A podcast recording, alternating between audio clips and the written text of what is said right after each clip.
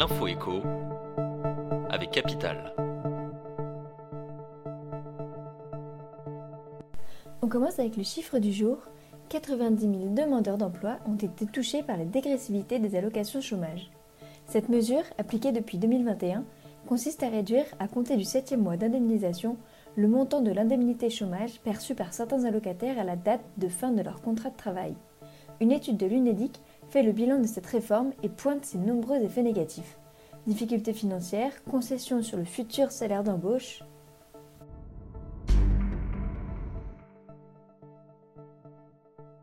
On enchaîne avec la fin d'une polémique.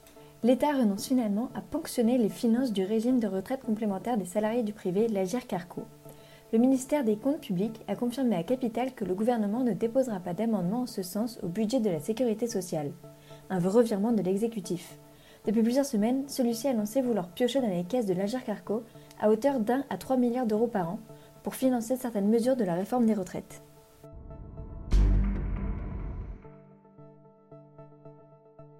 On poursuit avec le mot du jour, leasing social. Mardi 24 octobre, le ministre de l'économie, Bruno Le Maire, a précisé les conditions d'éligibilité à cette offre de location de véhicules électriques neufs voulue par Emmanuel Macron. Ce contrat s'étendra sur une durée de 3 ans. Ce dispositif, accessible sous conditions de revenus, sera effectif au 1er janvier 2024. En revanche, son coût a été réévalué à un plafond de 150 euros par mois, assurance comprise, au lieu des 100 euros initialement prévus.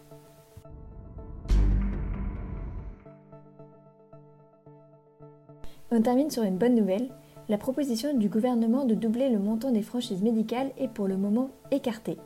La mesure, décriée par les patients et les médecins, ne figurera finalement pas dans le budget de la sécurité sociale pour 2024. Pour rappel, cette franchise, aujourd'hui fixée à 50 centimes, est déduite par l'assurance maladie des remboursements de vos médicaments dans la limite de 50 euros par an.